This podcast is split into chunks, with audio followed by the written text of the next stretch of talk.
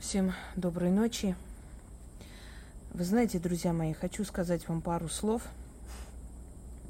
потому что близкие мне люди, они очень, очень близко к сердцу принимают некоторые вещи, не понимая, что это все растворится в дыме истории, пройдет, и никто об этом помнить не будет. Но в данный момент людям больно, особенно остро это ощущается, потому что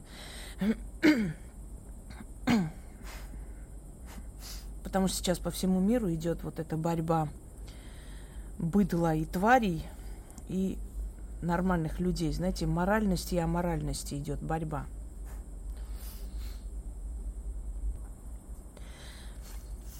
И на фоне этого очень такой урожайный год для подонков, которые готовы продать свою родину за две копейки –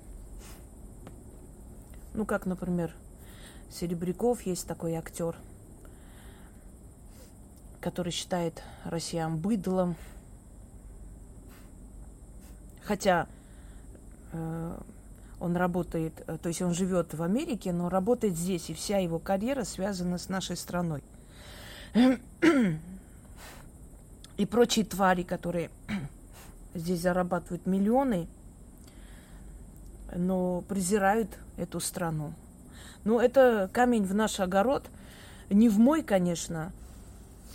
Я на концерты таких людей не хожу, но у тех людей, которые после этого со спокойной душой идут на их выступление после таких слов и после такого презрения к своему народу.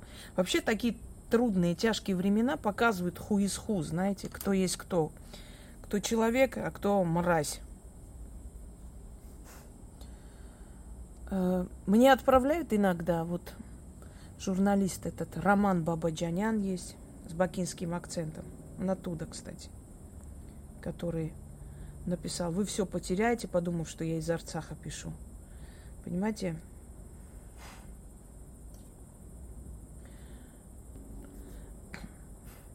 Я знаю многих людей, которые на экране воплощали э, просто героических, патриотичных людей. Представляете, вот люди, которые на экране сыграли вот патриотизм, любовь, любовь к Отечеству, это вот преданность. Тот же Серебряков играл в фильме «Я русский солдат». И вот так хорошо, почему-то кажется всегда нам, что чтобы это сыграть, ведь надо это все перенести через себя, прочувствовать, да, эту боль за отечество. Оказывается, они просто хорошие актеры, да, гениальные актеры, не более того. Потому что я знаю многих людей, которые играли на экране, помните, «Гнездо жаворонка» играла там Арсения Ханджиан. Она так сыграла, что вот просто непревзойденно сыграла. Это фильм про геноцид армян. А в жизни что мы видим? Ханджиан, выступавшая за вот эту вот власть. Ни слова, ни, ни одного звука не услышали. Никто не возмутился всему тому, что происходит в Армении. То есть эти люди только словом были патриоты. И все те, кто патриотические песни пел. Несколько человек всего лишь вышли. Я вот заметила, наша женщина сильнее мужчин. Не просто наши враги веками говорили, армянок убивайте первыми, потому что если хоть одна армянка на земле останется, этот народ будет продолжаться. Да, наша женщина сильнее мужчин. Потому что, глядя на мужиков, как они держатся за свой бизнес и готовы присмыкаться за, перед ублюдками, начинаешь верить в это.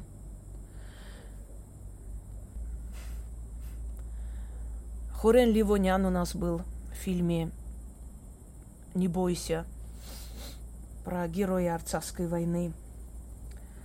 Он, кстати, внук велик, великого актера Хорена Абрамяна, и вы его видели и в русских фильмах, и в армянских. И вот как он преданно играл, знаете, солдата своего отечества. А где он сейчас? Хоть слово услышали от него? Нет. Поразительно просто – и писатели, и знаменитые люди, которые, за которыми все бы пошли, и тот же самый католикос армян, который должен был вывести всю свою братью черную на улицу, несколько сотен тысяч, и просто день и ночь сидеть на улице, пока не закончится время этих шакалов у власти. Понимаете, если никто ничего не делает, то результата, естественно, нет. И есть такая арабская поговорка, когда лев спит, шакалы бодрствуют – Единственное, что я хочу сказать, что спюрку надо, то есть диаспоре, надо быть сплоченной. Друзья мои, мы должны сейчас быть сплоченные, потому что иначе нас по очереди уничтожат. Позавчера на армянского таксиста напали трое турок. Сегодня их нет, этих турок. Не знают, кто сделал, чего сделал. Но могу предположить, что они ответили за этого взрослого человека, которым ничего не сделал, они просто напали, как шакалы, они же по, поодиночке не ходят. Мы должны быть сплоченные. Мы должны друг другу помогать, не давать в обиду. Мы должны очень крепко держаться за свое, за свое историческое, за свою историческую память. Потому что на армян Армении надежды нет никакой. Им лишь бы пожрать, погулять, там уже людей не осталось. Я, я уже убеждаюсь все чаще и чаще. Ну, процентов 10. Больше никого не осталось. Нет там уважения к этим людям. Нет и не будет больше никогда. Не знаю, сколько поколений должно пройти, пока они все там уже будут на том свете. Хотя какие они такие их дети пойдут.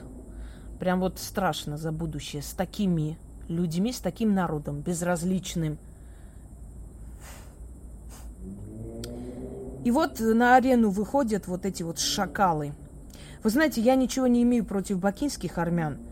Конечно, есть среди них и достойные люди, и очень много их, немало. Но есть очень много шакалов, которые, знаете, недорезанных. Я просто поражаюсь. Их резали, их убивали, их выгнали. Они влюбленные в них. Куда они поедут, ищут обязательно э, с азербайджанцами, с турками должны там э, дружить. Э, не любят армянский язык, не любят армянскую историю.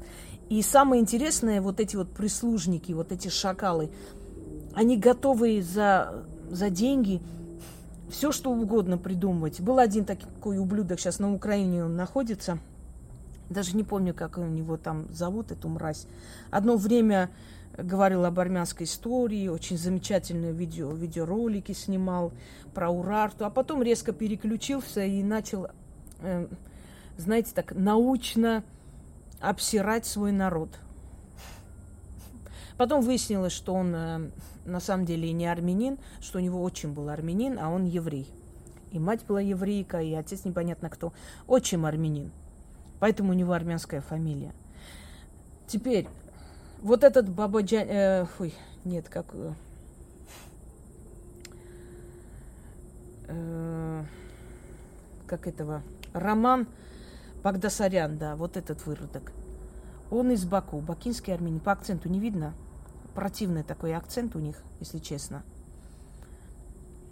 Видно же по акценту. Видно же ненависть к, к армянскому народу. Понимаете, не надо считать их за армян и принимать близко к сердцу все, что они говорят. Они к армянам никакого отношения не имеют вообще. Они не говорят на армянском – они не любят армян, они не любят историю армян. Они готовы за деньги говорить все, что угодно про свой народ. Причем, знаете, так, как будто они вот, как вам сказать, как соревнуются, кто больше дерьма вылит на свой народ. И их можно увидеть все время там на аз, азербайджанских ТВ. Причем вот это в наглую еще взяли, вот кулак, это армянский знак. Требуем требовательности, кулак, он всегда был э, в наших источниках, там на ТВ. Так нагло ворует этот народ, честно. Вот уже не удивляюсь ничему. Настолько нагло, когда Евровидение, они Кочари выставили армянский танец как свой. Настолько нагло воруют. Вот знаете, нам нужно поступать просто спокойно, без нервов вот спокойно возвращать свои работы, свои труды, свои исторические ценности, свою историческую память. У них нету вот это вот, э, знаете, вот как бы внутреннего «я». Они просто берут и говорят, это наши, и все на этом. Каждый божий день э, вы увидите какие-то программы, в которых доказывают, что армян не было.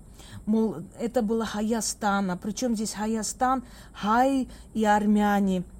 И вот так и хочется сказать, скажите, вот в каких вузах вообще вас обучают? Вы представляете, есть самоназвание народа.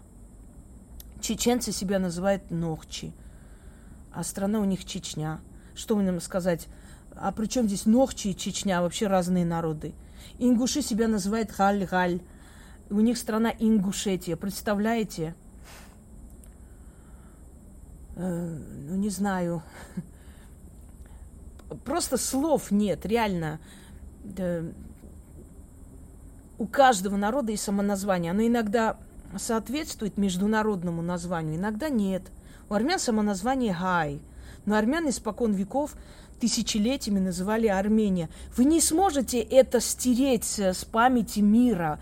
Вы можете снимать какую-то бредовые программы о том, что армян никогда не было, что они в 17 году появились, как одна дура с Украины тоже. Армян какая-то царица привела туда. Настолько вот такая тупизна, понимаете? Такая тупизна. И вот когда вот говорят вот ханкенди, знаете, про Степанакерт, честно, во мне такая злость просыпается, когда я представляю, как кочевники вчерашние наш просто трехтысячелетний Арцах называют своим, еще и Ханкенди называет наш город. Честное слово, я очень мирный человек и я очень гуманный человек, но мне хочется взять просто ав- вот автомат или пулемет и просто вот по черепам проехаться.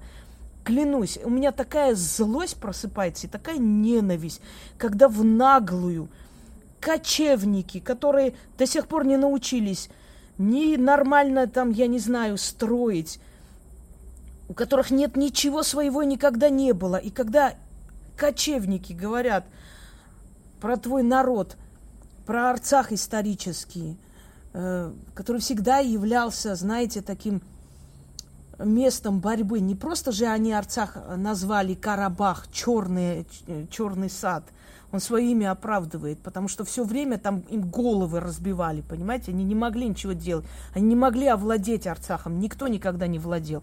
Даже э, Тамерлан не смог овладеть Арцахом. Он сказал, было бы у меня тысячи таких воинов, э, как эти воины, про арцахцев, я бы весь мир поставил на колени. Он зауважал этот народ. Он не смог перейти туда. Знаете, от турка спасли Арцах, от предателей армян никак.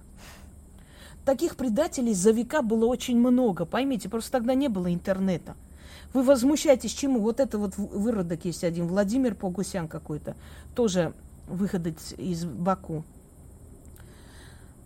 он говорит, что во время Арцахской войны, Карабахской войны, Армения угрожала, шантажировала некоторые страны, что если помогут Азербайджану, то не знаю, что там она сделает, изнутри их уничтожит, разорвет. Вот вы представьте, насколько нужно быть выродком, чтобы такое придумывать. Армения не имела ни тогда, ни сейчас такого веса, чтобы какой-либо стране угрожать. Азербайджану помогал весь исламский мир – кроме Персии, Сирии, ну и несколько там, весь Пакистан, и сейчас точно так же, Пакистан, все эти вот радикальные арабские страны. Как могла Армения им угрожать?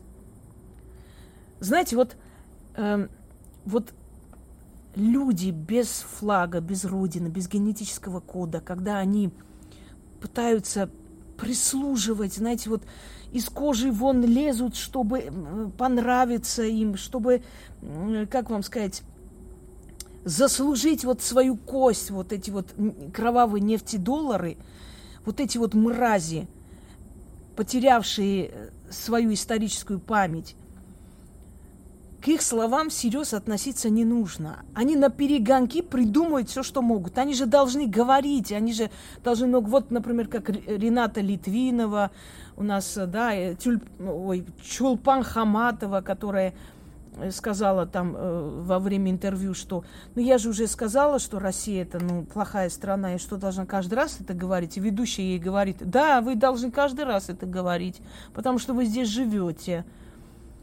А на самом деле в переводе это означает, потому что вы за это деньги получаете, потому что вы не, не дохнете с голоду, вы должны отрабатывать эти деньги. Да, вы каждый раз должны говорить. Вот то же самое. Придумывать, понимаете? Вот смотришь и говоришь, какие же вы твари, как же вы можете выдумать? Армения шантажировала, что если они отправят э, не знаю, оружие, помощь Азербайджану. А что Азербайджану помощь не отправляли? Все отправляли. Армения а, а, воевала тем, что отбирала у них. Но тогда были другие армяне, понимаете? Тогда таким предателям, как вот эти вот твари, им бы череп раскромсали. А сейчас они свободно ходят по Армении. Здесь они побоятся. Здесь они, конечно, говорят, но здесь на самом деле они боятся. Они знают, что в диаспоре есть мужчины, которых просто, ну, сами понимаете, что с ними сделают. Просто пропадут они и ищите ветра в поле. А их ненавидят столько миллионов человек, что все миллионы никто не допросит. И каждый раз прислуживают, каждый раз пытаются из кожи вон лезть, что-нибудь придумать. Такую чушь, ересь. Голодная Армения в блокаде. 88 год, землетрясение. Какую она имела тогда силу кого-то шантажировать и запугивать? Понимаете, они отрабатывают эту кость, которую им кидают. Не считайте их за армян. Вообще не считайте тех, кто уехал из России и начал обливать дерьмом Россию, за русских тоже не считайте. У них нету этого генетического кода. Им все равно, где быть, понимаете? Это даже не социопаты, это хуже. Это люди без эмоциональных привязок. Вот завтра надо будет, они свою мать предадут Э, придет день, я вас уверяю, когда Никол и Анна будут друг на друга валить и друг на друга давать показания. Поверьте мне, придет этот день, когда они все, вот эта вся эта шайка лека будут друг на друга валить что я не виноват, мне приказали, а я боялась его, он меня держал в рабстве, а он скажет, она мне угрожала, у нее там были знакомые, поэтому мне приходилось делать, как она хочет. Уже настолько открытая игра пошла, уже настолько не скрывает никто, уже везде и журналисты говорят, уже откровенно ему в лицо говорят, ты предатель, ты когда сдохнешь, будут плевать на твою могилу. И все это говорят ему в лицо, понимаете? Ему даже ответить нечего, он стоит, не знает, что сказать. Все, что в мире происходит, та же самая гнусная, страшная вещь, имеет свое начало и конец. Не может без конца это длиться. Просто предательские натуры, ублюдские натуры, они не думают о завтрашнем дне. Вспомните сороковые годы, когда такие же мрази э, ходили, например, и агитировали людей, мол, Москва уже сдала, Сталин убежал, вы зачем воюете и так далее. Русские люди были, по крайней мере, советские люди, да? А что потом с ними случилось, помните? После войны их вешали, их убивали – их гнали, гнобили. У них не было жизни. А как вы хотите? Сейчас очень урожайный момент для всех подонков, для всех малодушных, для всех озлобленных, для всех, кто ненавидит свой народ и вот хочет сейчас расквитаться. Знаете, вот это вот дерьмо внутри держали, держали, а сейчас вот можно выплеснуть, потому что сейчас свой там сидит, и он ничего не сделает – Про ложь.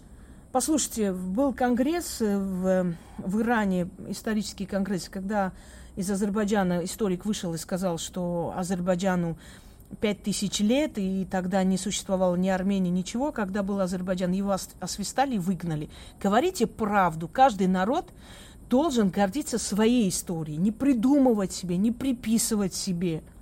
Кавказская Албания, там жили коренные народы, армяне, греки, ал, э, эти аварцы, лезгины, талыши и так далее. Это коренные народы были Кавказской Албании, Атерпатены, Ахванг.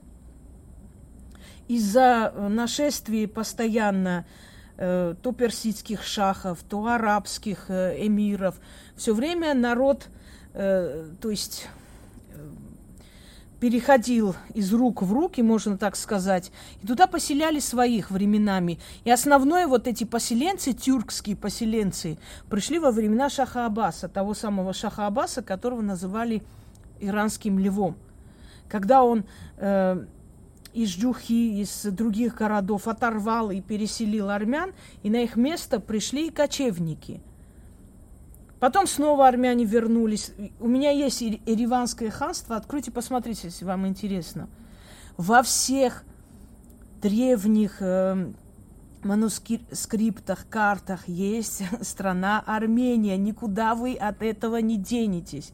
Называйте мне хоть одного азербайджанского царя, пожалуйста, хоть одну династию. Назовите мне, если вы древний народ. Надоело это все, понимаете, вы унижаете свой народ. Никого-либо. Вы выставляете себя на смех.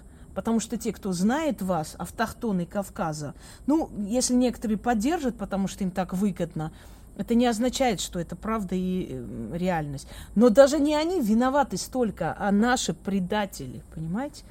Наши предатели. Друзья мои, этому будет конец. Это вечно продолжаться не может. Такого не может быть, чтобы было вечно. Вечно ночь не длится. После таких темных времен наступают светлые времена. Рано или поздно это все собирается воедино и просто стреляет, понимаете? Вот вчера забрали человека, сердечника, э, Красный Крест. Опять русских ругают, но Красный Крест это западная организация, она к русским не имеет никакого отношения. Забрали этого человека выживет он. У меня даже такое предположение есть, что они ему специально сделают операцию, чтобы перед всем миром показать, какие они добренькие, а потом этим баранам нач- начать вот пропаганду вести, мол, видите, они хорошие, они человека не убили, сделали ему операцию. Есть фотографии, где он показывает, открывает тело, обгоревшее тело солдата 30 лет назад. Он ли это? Может, и он похож. А в чем его терроризм состоит? В чем военные преступления? Может быть, это его друг погиб, он открыл. Он что, смеется, мочится на труп, сидит на трупе или что там, издевается. Он открыл, показывает журналистам. Это непонятно, что там.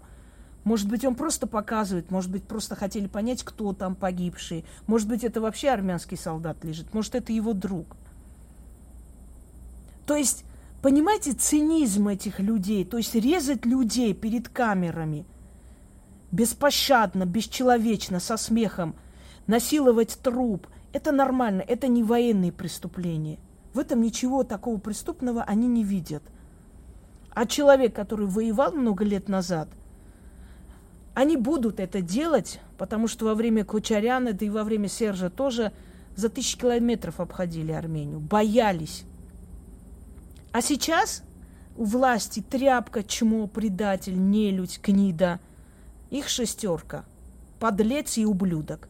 Конечно же, они понимают, что никто им сопротивления оказывать не будет. Почему этих людей хватают? Потому что армянские власти, власти Арцаха, слили давно все списки людей, участвующих когда-то в войне. Понимаете? Вы, я просто поражаюсь армянам Арцаха. Вы чего ждете?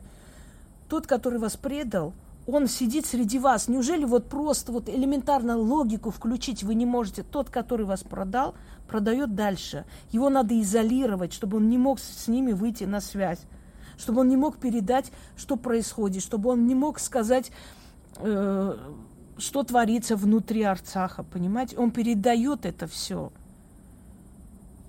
Те, которые должны были идти, пройти, они же заранее пишут об этом, там недели две рассматривают, потом их перевозят, больных людей, через Красный Крест.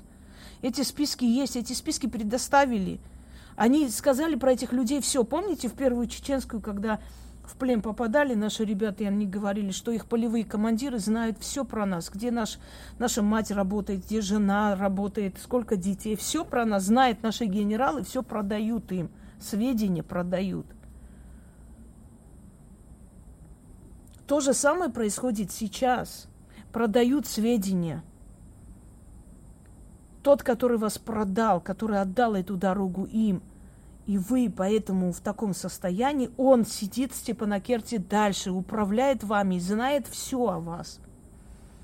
Все продали, вы не понимаете, отдали все э, карты, э, минных полей. Алиев говорил, что еще 10 лет с лишним они должны были потратить на каждую мину по полтора тысячи евро, чтобы обезвредить, а у них есть карта минных полей. У нас было 10 лет еще на то, чтобы просто встать на ноги. Ублюдок взял, отдал. Вы думаете, бесплатно? Он никогда бесплатно ничего не отдаст. Он продал.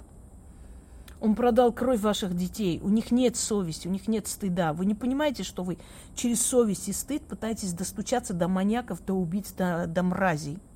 Вот представьте, Чикатилу посадили, вот тебе не стыдно, как ты мог такое делать. Почему его расстреляли? Потому что такие люди не исправляются. Человек, который это сделал, с улыбкой сидит циничный, жрет перед камерой. Вы видели?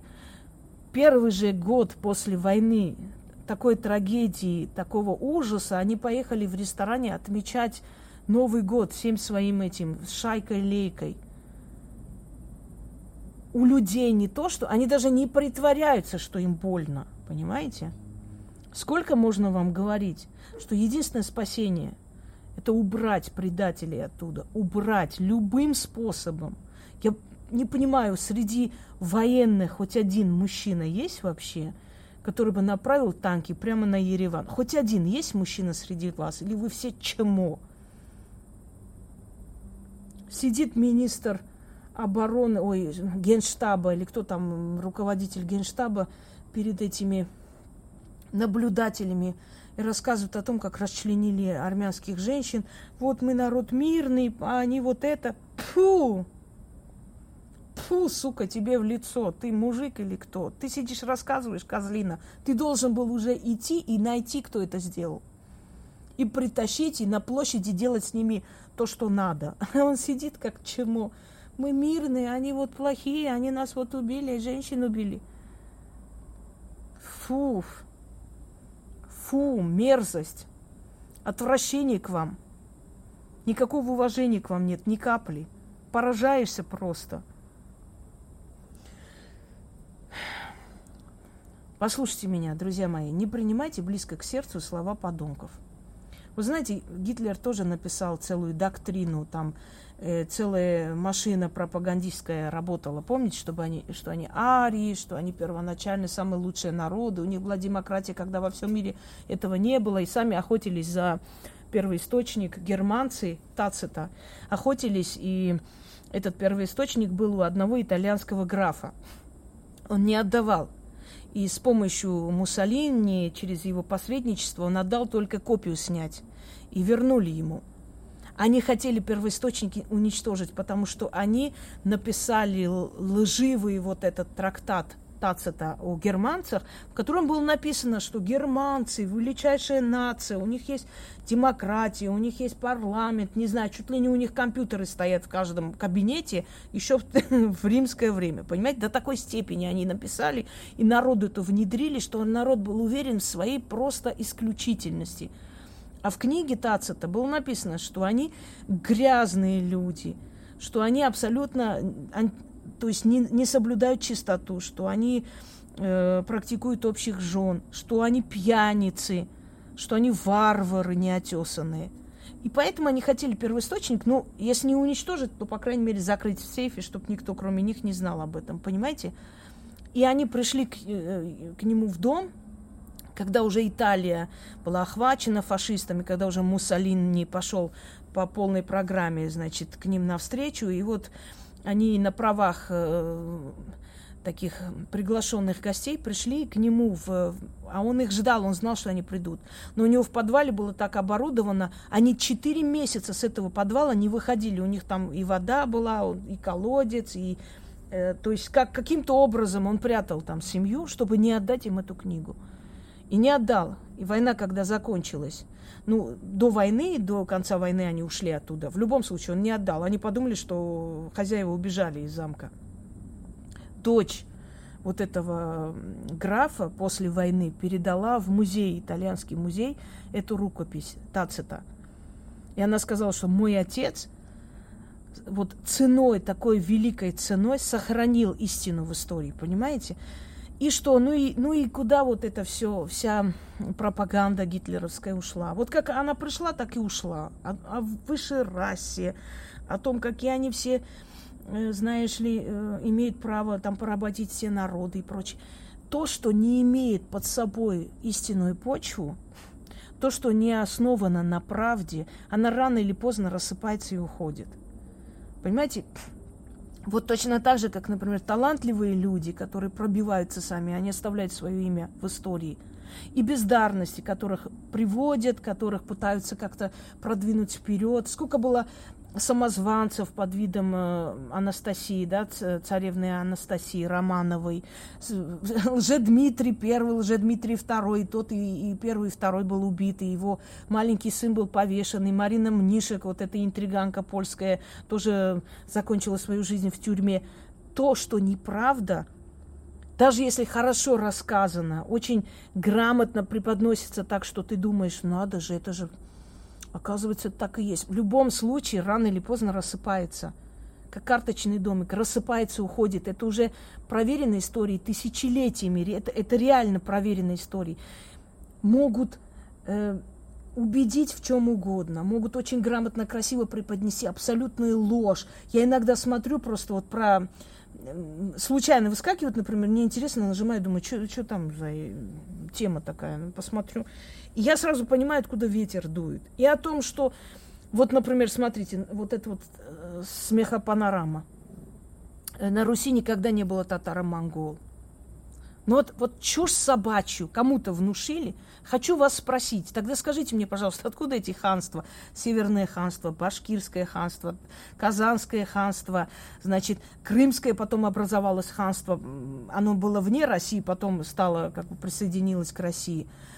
Эм, Калмыкское ханство – Понимаете, сибирское ханство. Где эти, как эти ханства с воздуха прям упали, если их не было никогда вообще на территории России? Вы понимаете, а курганы, а названия, а летописи людей, современников, которые это все видели, знали, а свидетельства, например, европейских источников, что все они врали. И какие-то два бра- брата Грининых или как там их звали, они решили заработать эти люди. Вот таких людей надо сажать.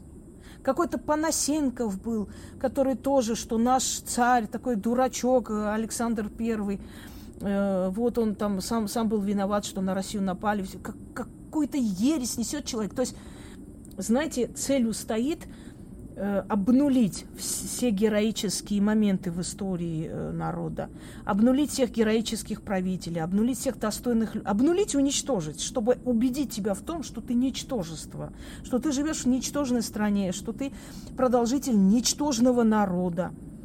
А видели, как там все время, в какой нищете жили русские крестьяне, показывают эти фотографии того времени, как все было плохо, как все ужасающе. Друзья мои, вот послушайте, и тогда были зажиточные крестьяне, и сейчас есть. И тогда были лодыри пьяницы, и сейчас есть. Понимаете? Тогда было по меркам того времени, а сейчас по меркам этого времени. И я хочу вам сказать, что в каждой семье практически были вот эти кокошники, э, вышитые золотыми нитями и жемчугом, который очень дорого стоило. Они заказывали это для своей дочери, подготавливали, собирали это до ее замужества, потом в этих кокошниках выдавали замуж. И это было, это как оберег семьи был, понимаете? И причем кокошник у каждой должен был быть свой, хотя можно было бабушкин носить. В семнадцатом году тоже ведь э, нас э, в исторических книгах убеждали в том, что кровопийцы, вот буржуи проклятые, э, российская власть такая сякая, поэтому вот крестьяне восстали. Крестьяне не восстали. Их привели к этому восстанию. И коммунисты ничего для этого не сделали. Там было очень много разных партий, которые то же самое временное правительство, которое за полчаса смогли убедить нашего царя Тряпку от, отречься от престола. Тряпка, потому что человек, которого можно за полчаса убедить отречься от, от отечества, по сути, в трудную минуту, он тряпка. Я не знаю, почему его возвели в, в лик святых. Он был просто подкаблучник своей тупой жены, своей э, недоразвитой, недалекого ума этой немки. И, собственно, это все загубило и страну. Хотя мать все время предупреждала, что если ты будешь следовать советам этой недалекой особы, будет беда. А потом другие братья отказывались от престола, не хотели. Никто не хотел взять бразды правления, спасти Отечество. Поэтому они достойны были той участи, которую они получили. мне их не жаль совершенно. И святыми я их не считаю. Мне жаль только этих невинных девушек, которые совершенно были ни при чем в отцовской политике. И вот этого мальчика Алексея. И все. Ну и еще, конечно, врача Боткина и там великую княгиню Елизавету и прочих людей, которые тоже не имели никакого отношения ко всему этому. Так вот, хочу вам сказать, что наоборот, Россия набирала обороты. Уже пошли железные дороги, развитие, телефон э, везде. То есть уже, причем лампочки Ильич, Ильича приписали ему, но электричество было до Ильича. Просто он провел по этим всем селениям Понимаете, коммунисты пришли в тот момент, когда э, войной, э, скажем так, замученные войной там, и военачальники были хреновые, непонятно, и, и царь был дурак дураком, он сам не понимал, что он хочет. И замученные войной крестьянство можно было очень легко направить э, в какое русло хочешь. Пришло правительство Спиранского, э, потом временное правительство, значит, потом были эсеры, там их террористическая такая была организация. Заставили его подписать отречение, он от, отрекся от престола, собственно говоря. И вот это все. И Ленин сказал, что вы, господа, думаете, что вы такие умные, вот вы все сделали и вы придете к власти? Нет, Патинка, вы не придете к власти, к власти придем мы сказал Ленин, и реально так и сделал. Он просто эти плоды, уже подготовленную толпу, забрал себе. Организовали штурм Зимнего, и пошло-поехало. То есть развивалась страна, и она очень сильно мешала Англии, опять Англии. И английская корона заключила договор с коммунистами, финансировала революцию всячески помогла, но с условием, что вся сокровищница Романовых отходит потом им. Ну, коммунисты, конечно, оказались хитрее, хитрожопие. Что-то там отдали, что-то нет. До сих пор королева Англии носит бриллианты наших э, великих княгинь и э, государиней, и цариц и так далее, да, и без зазрения совести и врет, что они их купили. У кого купили, чего так и не поняли. Одно только Владимирская тиара, которая была вывезена, да, она куплена. Причем жена великого князя Владимира Николаевича, по-моему, или Александрович, сейчас не помню, ну, в общем, одна из родственниц, э, вывезла это не свою тиару, эта тиара была именно вот венценосных особ Романовых. Но она как, каким-то образом договорилась и смогла свои сокровища вывести, а потом продала бабушке Елизаветы II, э, э, этой Марии Терской – вот это, кстати, любимая тиара, да, Елизаветы, Владимирская тиара, в которой она меняет э, эти капельки жемчуга, меняет она на изумруд. Да, кажется, изумруд носит. Или можно без ничего носить. То есть она так красивая тиара много чего красивого они забрали, и до сих пор у них в этой сокровищнице нет-нет, иногда выскакивает, и журналисты подхватывают, ищут источник, откуда оно взято, и узнаем, что это романовские. Неплохие были цари. И дед, и прадед Николая II были неплохие государи, кстати говоря – ни тираны, не топили в крови. И тот же Александр I, который был очень сильный дипломат, и про него сказали, что Александр I это настолько хитроумный дипломат. Неудивительно, он был воспитан своей бабушкой. Он очень любил ее, и она его очень любила. Она его любила как сына. Вот это все вот непотраченная материнская нежность, она просто обрушилась на Александра Первого, когда он родился. Она писала, не могу наглядеться на него. Такой богатырь, такой красавец. Он, я говорю, он будет любезен. Я вас уверяю, он меня не подведет. И действительно так и было. Умнейший политик, какой-то Панасенков говорит, что ой, там дурак дураком, знаете, я помню, как-то смотрела его канал. Сначала мне стало интересно, когда этот Панасенков поддержал какого-то маленького подонка, который учителя травил в школе. Э, поддержал, обещал там э, адвоката предоставить и все такое. Унижали человека ни за что. Так вот, думаю, что за Панасенко? Значит, э, прогуглила, посмотрела, стоит человек, причем столько титулов он себе приписал. Я не знаю, какие там титулы какого-то всех академий наук, знаете, как там, да, профессор всех наук. И он снимает с окна, снимает, где на остановке стоят э, обычная семья, ну вот такое среднестатистическая мещанская семья в курточках таких. Э, я так поняла, что там муж, жена и мать, может свекровь, может теща, непонятно. То есть, ну такие толстенькие, полненькие. И он над ними смеется, что вот посмотрите, вот и вот эти вот, и вот они вот зас, заслуживают жизни, и вот такие вот живут, и они никогда ничего не добьются. А посмотрите, что я смог, а посмотрите, как, как я живу, а и они живут. Мне стало так омерзительно, я думаю, ну и тварь же ты конченая. Вот как можно, знаете, никогда нельзя издевательски, вот как вам сказать, пренебрежительно относиться к простому человеку. Не все обязаны и должны жить хорошо. Кто-то должен на заводе работать, кто-то должен улицу подметать, кто-то должен строить. Кому-то талант дан петь, кому-то талант снять э, фильмы. Это тоже труд. Толстой, между прочим, все время страдал от этого, от угрызения совести. Он думал, что он ерундой занимается. Это называется комплекс самозванца. Это бывает, когда люди, знаете, смотрят, что вот день и ночь кто-то косит сено, кто-то э, сажает, кто-то еще что-нибудь, и он сидит, просто пишет, и он думает, что я такой ерундой занимаюсь, вот, вот работа. Вот работа. Я считаю, что та работа, там, косить сено, мы же не помним, кто когда косил сено и зачем и сколько там тон сена он домой привез, правда? Все ушло, закончилось. А вот книги написанные, которые воспитывают не одно поколение, вот это тоже важно, знаете, интеллектуальный труд.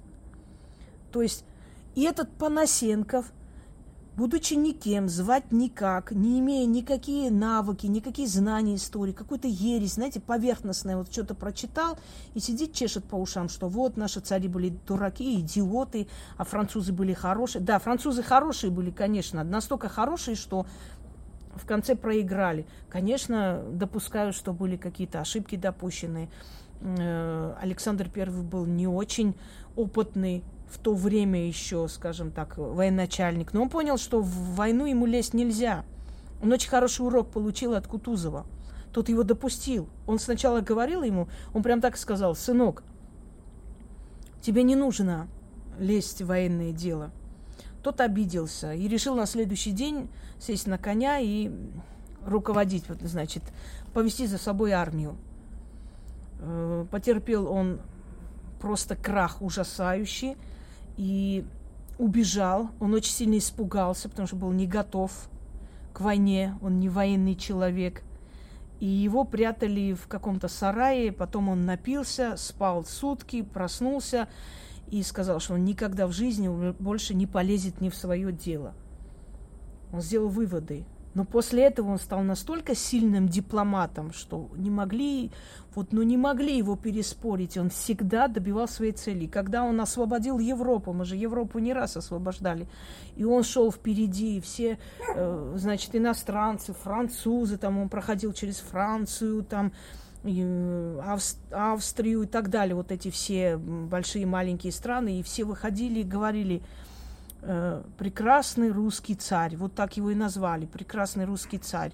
Там э, правнук великой Екатерины. И он этим гордился. Как можно такого человека, который в молодые годы добился такого успеха на своем троне, так они не принимали трон, понимаете, настолько были прекрасно воспитаны эти э, ну, сыновья именно вот поколения Павла, после Павла. Константин, Александр, Николай, они не хотели трон принимать. И очень долгое время после смерти Павла трон пустел. И один из французских философов говорит, что братья Романовы настолько великолепны, что некоторые восходят на трон, а они спускаются со своей вершины высоты на трон. Понимаете?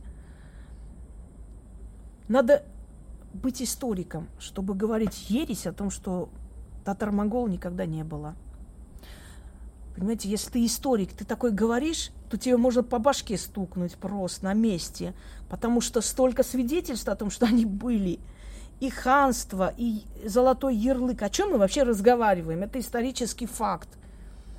Вы знаете, меня возмущает, что мы должны доказывать то, что доказано давно. Есть вещи, которые доказывать не нужно. Если я женщиной родилась, мне не нужно никому ничего доказывать. Мне не, не нужно доказывать ни физически, ни по-другому. Я женщина, и этим все сказано. Они хотят, чтобы мы доказали, что у нас были замечательные цари. Они хотят, чтобы мы доказали, что было татаро-монгольская ига. Что за ересь вообще? И вот такие же твари, знаете, среднеобразованные, мало начитанные, знающие все об истории поверхностно, просто вот прочитали чего-то и решили какую-то сенсацию вот сварганить. Вот такие люди, когда уезжают в другие страны, они стараются, они же сколько нужны там, вот предатели нужны, э, скажем, противоположной стороне, ладно, врагами не называем, да, они нужны до того момента, пока, ну, ну столько, сколько они выжмут из них информации. Когда им уже сказать нечего, да им никогда не было что сказать. Они придумывают, понимаете? Потому что они должны отрабатывать свои 30 серебряников. И мы сидим и нервничаем, что какой-то Панасенко сидит и обсирает историю России. Да Панасенко и таких Панасенко тысячи придут и уйдут. Но история России как была, так и есть. Как были великие государи, так и останутся, понимаете? Панасенко никто не помнит, а вот Александра Первого, Екатерину Великую, Петра Великого, извините, знают все. Такие вот э, Багдасаряны – и подобные выродки придут и уйдут, которые сутками льют дерьмо на свой народ, на свою нацию, не понимая, что там их не уважают, там их используют. Вы сами будете уважать того, кто придет и про свой народ скажет столько грязи. Ты не скажешь, а ты не с этого народа. Знаете, помните такой индийский фильм «Кишан и Канхая»? У нас э, племянница была Анжела маленькая, она говорила «Кишан и Канхаян» по-армянски. Так вот в этом Канхаяне, когда брат с сестрой поссорились, там должны были э, делить имущество, значит, мачеха и ее брат. И он ей говорит, да ты, оказывается, сестрица воровка, а она ему, да, да ты сам вор, и весь твой род вор, и вся твоя семья проклятая. И, и он ей говорит, а ты, красавица, не из нашей семьи будешь. Понимаете, о чем я говорю? Что человек, который идет и говорит, что мой народ такой секой, мы такие сякие, мы э, вот вообще вот обнуляет свой народ, свою страну, свою историю. Ведь тот, который это спрашивает, да, он не скажет, потому что он в данный момент выполняет совсем другую функцию. Ему нужно вытянуть как можно больше дерьма про тот народ, о котором говорят. Но он в душе же думает, а ты, милочка, не из того народа, который сейчас обнуляешь и сравнил с дерьмом. Человек, который унижает свое, свои корни, свое начало, свою национальность, он унижает самого себя. Он может разозлиться, он может разозлиться на быдло, которое обитает там, высказать свое мнение. Но есть такое выражение, знаете, своего ребенка я накажу сама, но другим наказывать не позволю. Если ты хочешь что-то высказать, ты можешь высказать свои претензии по поводу народа, живущего там. Но когда ты стоишь, обнуляешь свою нацию, древнюю нацию, кто они такие были, что вы перед ними распинаетесь, твари? Кто они были, их никто знать не знал. Они пришли сто лет назад на Кавказ, и ты, мразь, ты проис... тот, который происходишь из древнего народа, сидишь, распинаешься перед кочевниками, какие мы плохие и какие они замечательные. Так вот, хочу вам сказать, что не каждый русский есть русский. Есть носители русской фамилии, а есть русские люди. Не каждый армянин есть армянин, есть носители армянской фамилии, но не армянской души. И напоследок вам напомню, есть такая притча, когда ворона хотела быть похожа на павлина и начала подражать павлину, в конце концов забыла даже свою походку, как она сама ходила. Когда вы пытаетесь кому-то подражать, стать ими, понимаете, вот э, как они стать в один ряд, вы в конце концов становитесь никто, потому что вы и там не нужны, вы здесь не нужны. Хочу вам напомнить, что в армянской истории очень часто повторяются вообще исторические моменты, да и вообще в любой истории. Есть такой э, и фильм есть, но в фильме там не показано Махитар Спарапет, по-другому называется «Звезда надежды». Э, когда приходят в Ереван и узнают, что когда Мурат Кровавый напал на Ереван, увел в плен огромное количество людей, и один его ближайший друг, одним словом, был купец, звали его Саргос. А Саргос был племянник католикоса армян. Сейчас говорят, вот, армянская церковь поможет. Успокойтесь, они всегда нас предавали и сейчас будут предавать. Они барыги, купцы. Покупают, продают. И он, Саргос, пошел э, к султану и попросил не трогать Ичмиадин, то есть э, духовный центр армян, Вагар Шапат, Ичмиадин – Э, не трогать. И он приказал вообще не касаться Вагаршапата. То есть вся Армения утопала в крови, уводили в плен, убивали, резали людей, грабили, уничтожали. А Вагаршапат спокойно жил, потому что у католикоса были хорошие связи. И когда приходят э, к нему представители Арцаха и говорят ему, это было где-то 400 лет назад больше, и и говорят ему, что э, как там, святой отец, заступись за нас и помоги нам. Может быть, поговоришь с князьями, чтобы, ну, Арцаху нужна помощь в борьбе. Мы одни не сможем, нам нужна помощь, надо объединиться. Он говорит, «Э, в Библии сказано кесареву кесарю, да, э, значит, э, я не могу против кесаря своего выступать. И тогда один из них расферепел и сказал, кто твой кесарь? Турецкий султан? Ты ему служишь? И он ему говорит, я мятежных арцахцев своими не признаю. Он говорит, да, конечно, не признаешь своими. Ты же ставленник турок. Как ты можешь армян своими признавать? И они уходят. Ну, Ереван пал, да, после этого, конечно. Ереван окончательно пал, увели в плен, уничтожили. Ну, потому что поодиночке так легче уничтожить, чем если бы объединились. Это наша беда испокон веков. Это, по-моему, беда всех народов. Всех более-менее, скажем, адекватных, сильных народов, да. Э, вот. Так что история повторяется, друзья мои. От ставленников турок – от журналистов, купленных турками, вы ждете... Так смешно просто, вот реально, так удивительно, вы ждете патриотизм от продавших родину. Вы ждете, что они будут ценить э, пролитую кровь и жертву людей, тех, кто продал свою страну, за деньги отдал на растерзание. Кто выкладывает, как они жрут дома – то время, когда в Арцахе люди голодают, специально показывают.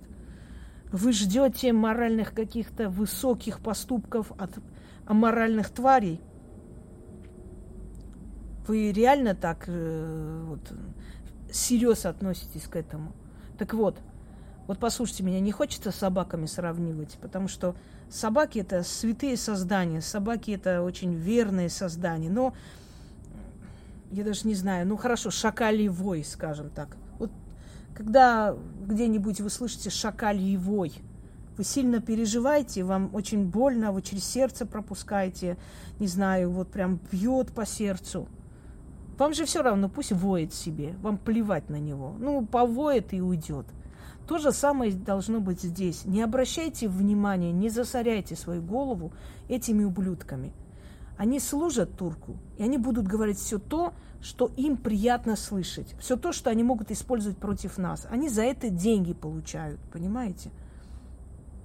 Не удивляйтесь. И не надо вот, э, принимать близко к сердцу или обижаться на них. На это дерьмо обижаться не стоит. Это животные, это хуже животных, это уровень животных. Человек, который унизил свою нацию. Скажу вам словами одного старого чекиста, который находил всех полицаев и э, приводил их к суду. Его мать угнали в Германию, он не нашел ее. Потом узнал, что она умерла там. И он поклялся, что он будет искать всех. Помните СМЕРШ, смерть шпионам? Что он будет находить всех насколько он может найти, кто работал на немцев.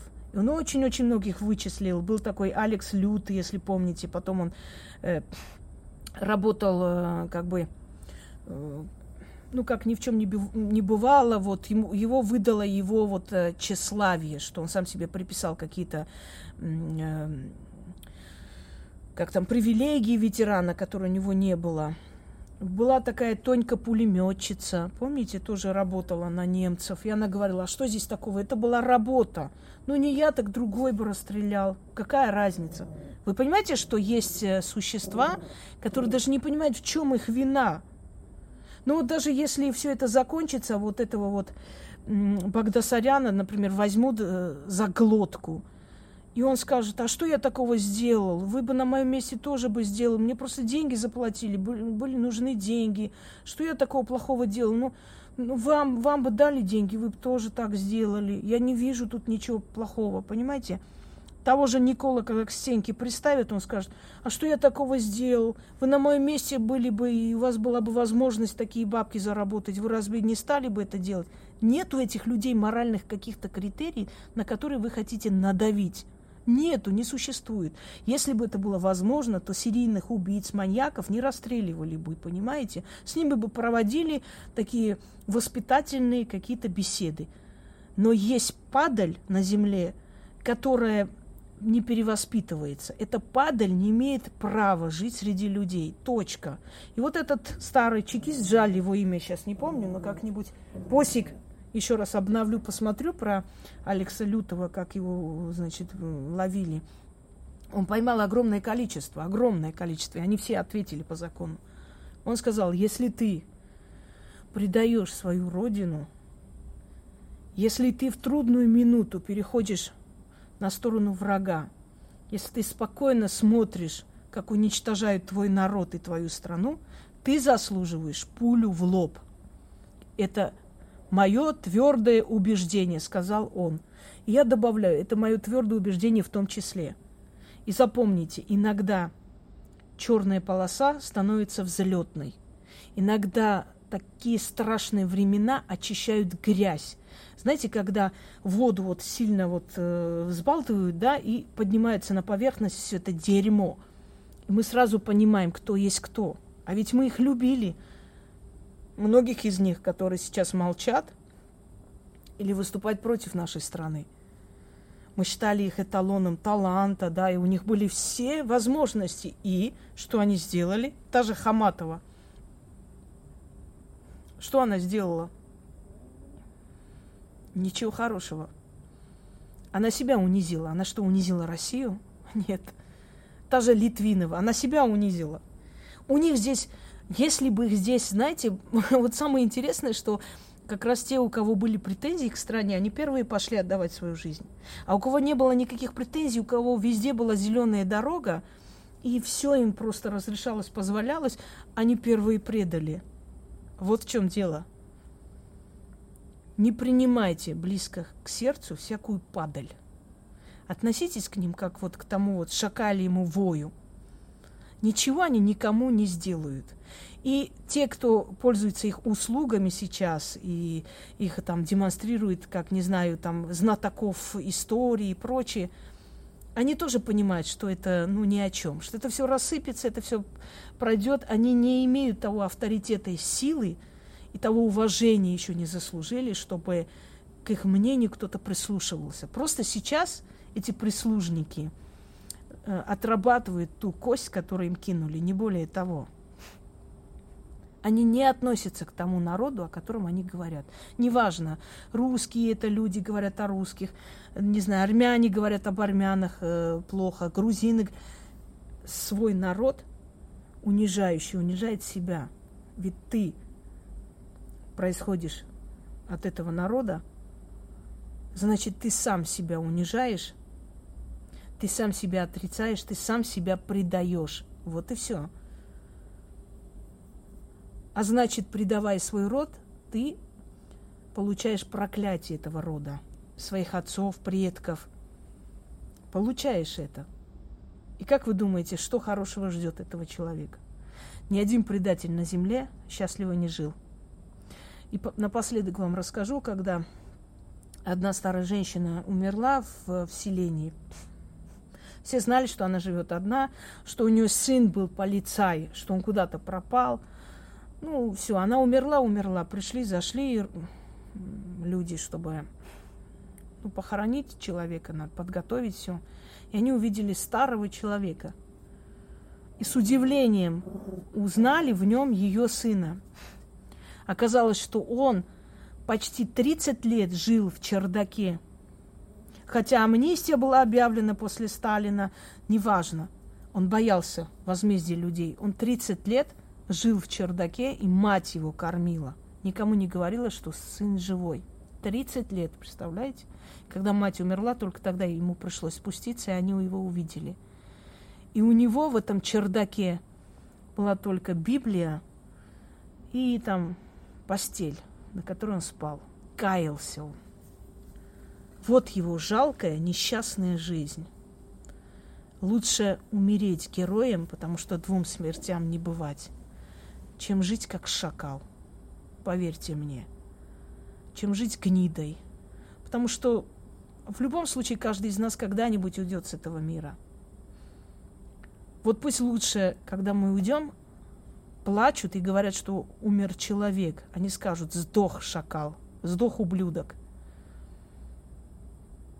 Один из индийских вождей сказал, когда ты родился, ты плакал, а мир тебе улыбался. Вот живи так, что когда ты будешь умирать, ты бы улыбался, а мир рыдал. Я не думаю, что мир – будет по ним рыдать. Есть некий предатель у армянского народа был, Франгюль его звали, Мелик, купец княжеского происхождения. Его могила в Сюнике находится, обгаженная, грязная. Все, кто проходит, считает своим долгом плюнуть на его могилу. Прошло много веков, но никто не забыл это – в тот момент, когда они предавали, у них был очень удобный случай. Предают не тогда, когда очень много патриотов вокруг, и вот кто-нибудь сказал, а я вот за врагов, я пойду сейчас про нас плохо расскажу. Нет. Предают тогда, когда таких, как они, очень много, и они могут безопасность себя чувствовать, идти и предавать.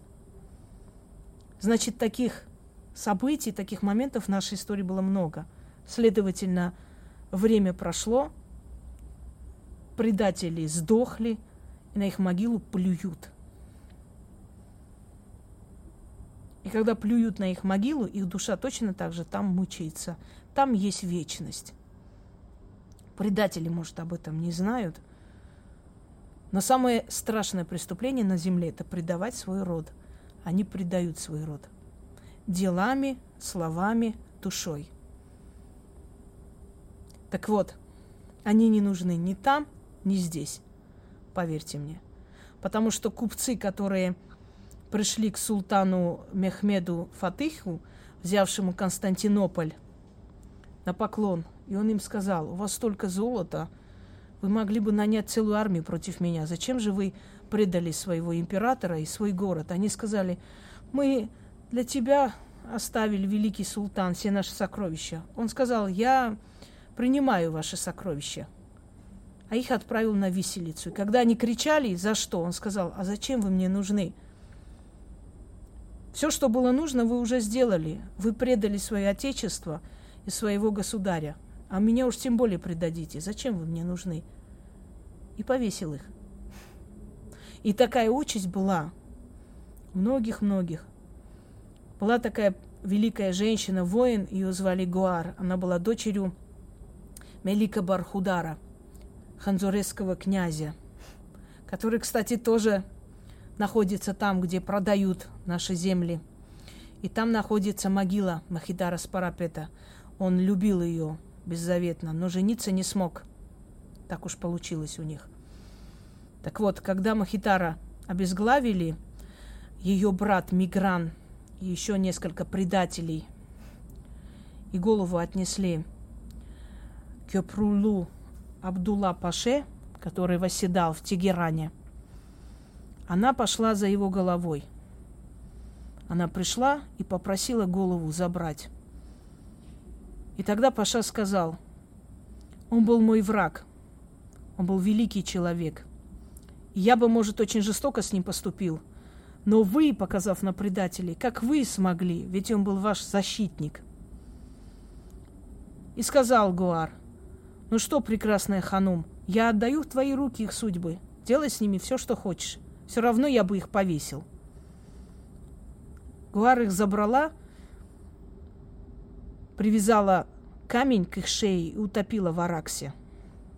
Это был конец предателей. Предателей никто не уважает. Скажу тебе, романчик Багдасарян, как этого ублюдка зовут? Забыла его собачье имя. Да, Владимир Погосян и прочая падаль. Предателя не уважают ни враги, ни свой народ. Вам больше ни туда и ни сюда. А время это закончится, поверьте мне. Вечно оно не длится. Очухаетесь, а уже поздно. А уже все, поезд ушел. Просто такие мрази, как вы, зарабатывая свои 30 серебряников, не задумывается о том, что это же не бесконечно. Придет время, и это все закончится. А ваши содеяния останутся, никто не забудет. Ну что ж, земля вам стекловатой. Придет ваше время, не за горами. А пока войте. Всем удачи!